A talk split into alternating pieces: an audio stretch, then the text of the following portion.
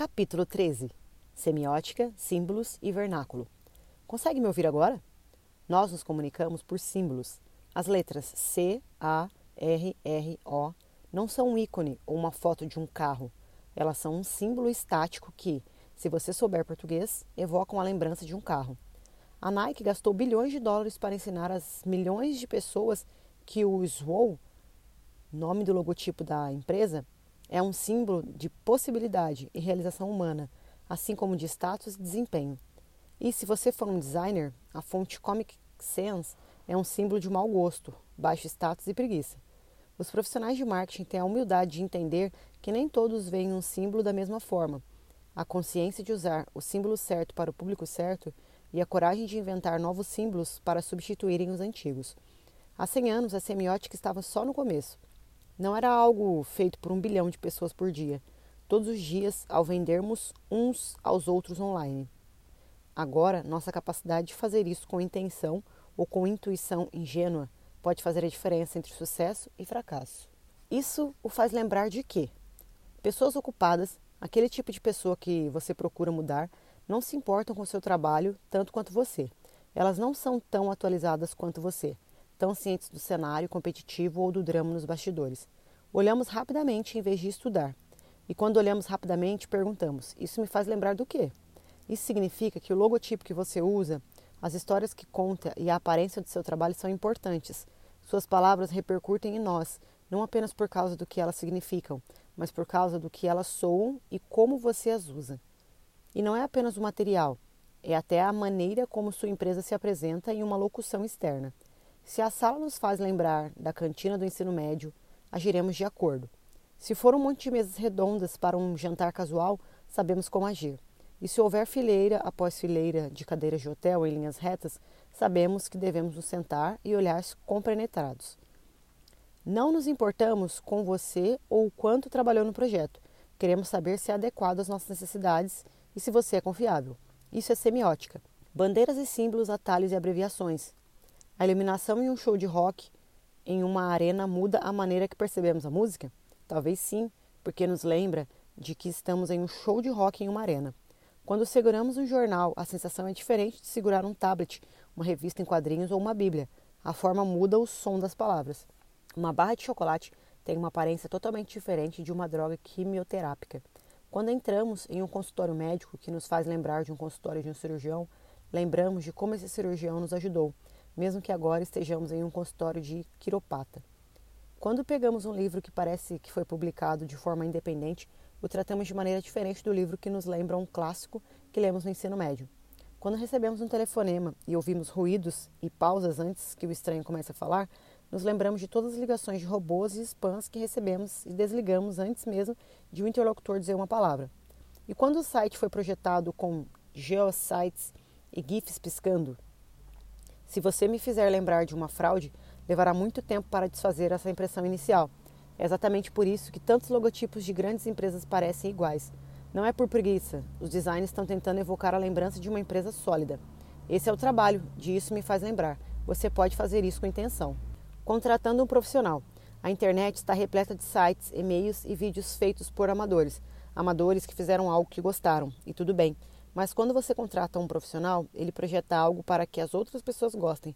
Ele cria uma aparência que faz as pessoas se lembrarem de seu tipo de mágica. Não há uma aparência profissional nem uma resposta certa. Um sucesso de bilheteria se revela em quadros de filmes. Claramente não se trata de um vídeo do YouTube, de uma blogueira de maquiadora adolescente. De vez em quando, o amador encontra uma linguagem que faz as pessoas certas se lembrarem da história certa. O resto do tempo é melhor fazer tudo com intenção. Imagine nesse mundo: Dom LaFontaine, fez mais de 5 mil locuções de filmes e programas de TV. Não porque era mais talentoso do que qualquer outro narrador, ou porque era o mais barato, mas porque sua voz tinha peso. E se um chefe de estúdio quisesse fazer o público se lembrar de um filme de grande audiência, ele era capaz de fazer isso, precisamente porque fazia as pessoas se lembrarem de um trabalho anterior dele. É importante recordar que não importa do que você, o profissional de marketing que criou isso, se lembra. A semiótica não se importa com quem criou o símbolo. O símbolo está na mente do observador. E é ainda mais importante recordar que não há uma resposta certa. O símbolo que funciona para um grupo não funciona para outro. No Vale do Silício, o moletom com capuz é um símbolo de status. Estou muito ocupada para comprar roupas. No entanto, em um contexto diferente, para um público diferente, uma pessoa vestindo uma peça idêntica em West London poderia colocar alguém em alerta em vez de tranquilizar. Por que o espando nigeriano é tão desleixado? Se você recebeu um e-mail de um príncipe oferecendo-se para dividir milhões de dólares com você, é capaz que tenha notado todos os erros de ortografia e outras pistas reveladoras de que aquilo não poderia ser real. Por que esses golpistas sofisticados cometeriam um erro tão óbvio? Porque não é para você, porque eles estão enviando um sinal para pessoas céticas, cuidadosas e bem informadas. Caia fora. O objetivo do e-mail é enviar um sinal, um sinal para os gananciosos e crédulos, porque envolver outro tipo de pessoa no processo apenas desperdiça o tempo do golpista. Eles preferem perder a vítima no começo do que investir nela e perder no final. Os detalhes em SUVs são chamados de paralamas. Em 2018, quanto mais caro fosse um carro, mais provável é que tivesse paralamas ligeiramente exagerados ao redor das rodas. Esses paralamas são mais fáceis de fazer do que costumavam ser. São robôs dobrando aço, mas continuam sendo significativos. Uma mensagem sobre o status do carro de seu motorista, eles não têm qualquer função real. O paralama fica a mais de 15 centímetros de distância da roda, mas eles permanecem. E no mercado de acessórios, você pode pagar mais por um paralama ainda maior, uma espécie de cirurgia estética para seu carro. Mas, se exagerar, seu status despencará entre a maioria dos espectadores, e não o contrário assim como acontece com a cirurgia plástica. O Cadillac XTS vai ainda mais longe. Há uma pequena cobertura sobre cada lanterna traseira, mais uma vez sem qualquer finalidade, exceto evocar em algumas pessoas, apenas algumas, a lembrança do Batmóvel. Esses detalhes de status estão em toda parte. Alex Peck aponta que as luvas da condução têm um grande buraco na parte traseira. Por quê? Talvez seja resquício de quando homens usavam relógios grandes e a luva precisava de um buraco para o relógio ter um lugar para passar. Com o tempo, deixamos de nos importar com o relógio grande e mantivemos o buraco. É um símbolo. Esses resquícios de utilidades tornaram-se símbolos, e é assim que um símbolo se torna bem conhecido, como os minúsculos detalhes em uma bolsa Hermes, ele é rapidamente copiado, manipulado e espalhado até que deixa de ser caro e se torna meramente um sinal de mudança de gosto. Qual é seu detalhe? Por que alguém faria questão de tê-lo? O detalhe não é para todos. Vale a pena reafirmar que o menor mercado viável lhe dá a liberdade de escolher aqueles a quem pretende servir, e essas pessoas estão buscando determinado símbolo. É provável que, se você escolheu bem o mercado, o símbolo que elas procuram seja bem diferente do que um que funcionaria para um público maior. Há um paradoxo aqui. Se quisermos fazer mudanças, precisamos assumir a dianteira, desviando de um penhasco aqui outro ali. Mas muitas vezes essa novidade faz as pessoas, algumas, se lembrarem de um evento passado que deu errado. Começamos servindo ao público que se identifica com nossa oferta, porque é o único que nos dará uma chance.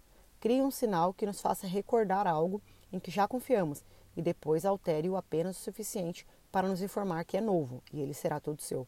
O mesmo e o diferente. A maioria dos anúncios de carros é parecido. Isso porque a mesmice envia um sinal sobre o carro que vale a pena considerar como uma alternativa segura para um investimento tão grande. Os anúncios de moda de Vogue não se parecem com os anúncios da Field Stream ou da Sports Illustrated. Por quê? A linguagem importa. Você não é alguém como nós se não fala. Falar significa usar as mesmas fontes, estilos da foto, reprodução, da maneira que esperamos que fale. É isso que um bom designer oferece, a chance de se encaixar. E, às vezes, você pode optar por contratar um ótimo designer, alguém capaz de superar a expectativa de falar de forma diferente, mas não tão diferente que a sua mensagem deixe de alcançar as pessoas com as quais procura se conectar. Quando a lenda do marketing Lee Clow pegou as imagens do livro 1984 de George Orwell para criar o mais icônico comercial de TV de todos os tempos, quase ninguém que assistiu aos comerciais da Apple no Super Brown entendeu todas as referências. Certamente essas pessoas leram o livro no ensino médio, mas se você quiser impactar 100 milhões de fãs de esportes que bebem cerveja, um livro obrigatório no colégio não é um bom lugar para começar. Mas os apresentadores de TV, conhecedores da mídia, entenderam instantaneamente, morderam a isca e falaram sobre isso. E os nerds também, e ansiosamente correram na frente. A lição: a equipe de anúncios da Apple só precisava se importar com um milhão de pessoas, e assim enviou um sinal para esse público específico e ignorou todos os outros. Foram necessários 30 anos para a ideia se espalhar de um milhão para todos. 30 anos para construir centenas de bilhões de dólares de valor de mercado, mas isso aconteceu por causa de uso brilhante da semiótica, não pela tecnologia. A cada momento, a Apple enviava sinais através de palavras, fontes e designers suficientes exagerados para que as pessoas certas ouvissem a mensagem. Estudo de caso: onde está Cleite? Nem todas as semióticas são benignas. Quando Penelope Gazin e Kate Dryan começaram o site witch.com, tiveram problemas para receber respostas para seus e-mails. Elas criaram um terceiro sócio, um cara fictício chamado Kate. Deram a ele um endereço de e-mail e fingiam que ele enviava e participava das conversas eletrônicas. Essa simples mudança expôs uma lacuna vergonhosa em como nossa sociedade trata mulheres e homens. Os e-mails de Kate eram rapidamente respondidos. Fornecedores, desenvolvedores e potenciais parceiros eram mais propensos a responder a Kate, tratando-o pelo nome e sendo muito mais prestativos, eles relataram à Fast Company. Estamos sempre julgando tudo e todos, e as pessoas fazem o mesmo conosco. Muitas vezes esses julgamentos são tendenciosos, incorretos e ineficazes, mas negá-los não os faz desaparecer. O profissional de marketing pode usar símbolos para obter a confiança e aderência, ou descobrir que esses símbolos funcionam na direção oposta. Para mudar a cultura, não temos escolha a não ser reconhecer a cultura que procuramos mudar. Isso significa desistir, se encaixar ou deixar de desafiar as injustiças, mas exige que concentremos nossas histórias e símbolos com intenção. Para quem é, para que é. Adicionamos os detalhes com intenção. Os detalhes semióticos que escolhemos usar dependem de nós para serem usados. Não usar um é tão intencional quanto fazê-lo. As pessoas a quem procura servir estão tentando descobrir quem você é. Se você pretende aparecer no mundo delas, torne mais fácil para elas perceberem quem você é e onde está. A coisa preguiçosa a fazer é insistir que você não precisa de um detalhe diferencial ou um distintivo que não precisa aceitar e concordar com as alegorias culturais que vieram antes e nem usaram um uniforme.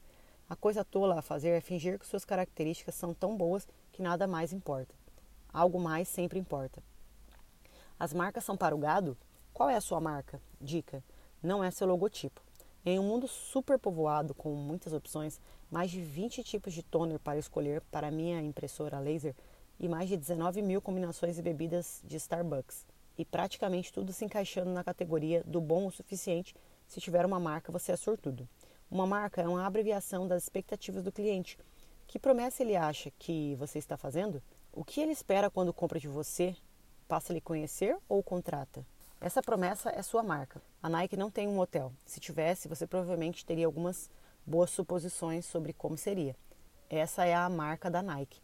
Se você tem fãs verdadeiros, a única razão é porque esse grupo criou uma conexão de uma forma que indica que esperam de você algo que vale a pena na próxima vez, essa expectativa não é específica, é emocional.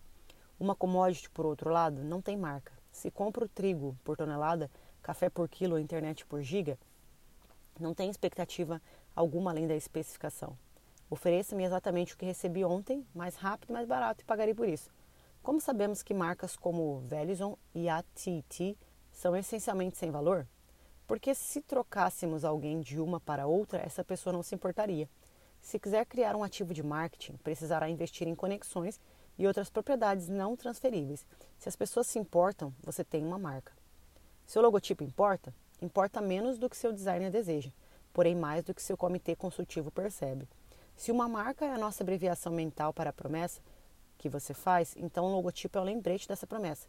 Sem uma marca, um logotipo não tem sentido. Eis um exercício simples. Faça uma lista de cinco logos que você admira. Como consumidor de designer, desenhe ou recorte e junte cinco logotipos bem feitos.